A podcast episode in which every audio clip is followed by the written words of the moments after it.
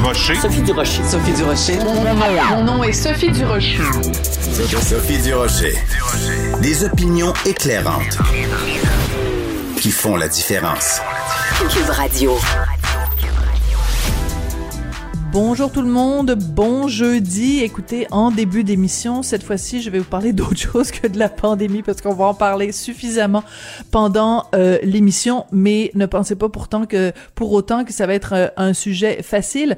Je veux vous parler de ces dossiers euh, d'agression sexuelle parce que l'année, vous le savez, a commencé avec deux acquittements spectaculaires, celui d'Éric Salvaille, celui de Gilbert Rozon, et quand c'est arrivé, beaucoup de voix se sont élevées pour dire bon ben c'est bien la preuve que le système de justice n'est pas euh, approprié et ne prend pas soin euh, des victimes d'agressions sexuelles, ben écoutez, il y a aussi d'autres voix qui se sont élevées pour dire écoutez, euh, l'année dernière en 2020 euh, sur tous les cas euh, de d'agressions sexuelles, tous les procès, ben les acquittements ne représentaient que 13% euh, des des cas, des causes qui se sont rendues devant la cour. Donc il faut remettre les choses en perspective et la raison pour laquelle je vous parle de tout ça aujourd'hui, c'est que vous l'avez peut-être vu dans le journal, une histoire absolument sordide, un qui a euh, abusé euh, sexuellement de ses deux enfants, sa fille euh, et son fils, ben, il vient d'écoper d'une peine de prison de 13 ans.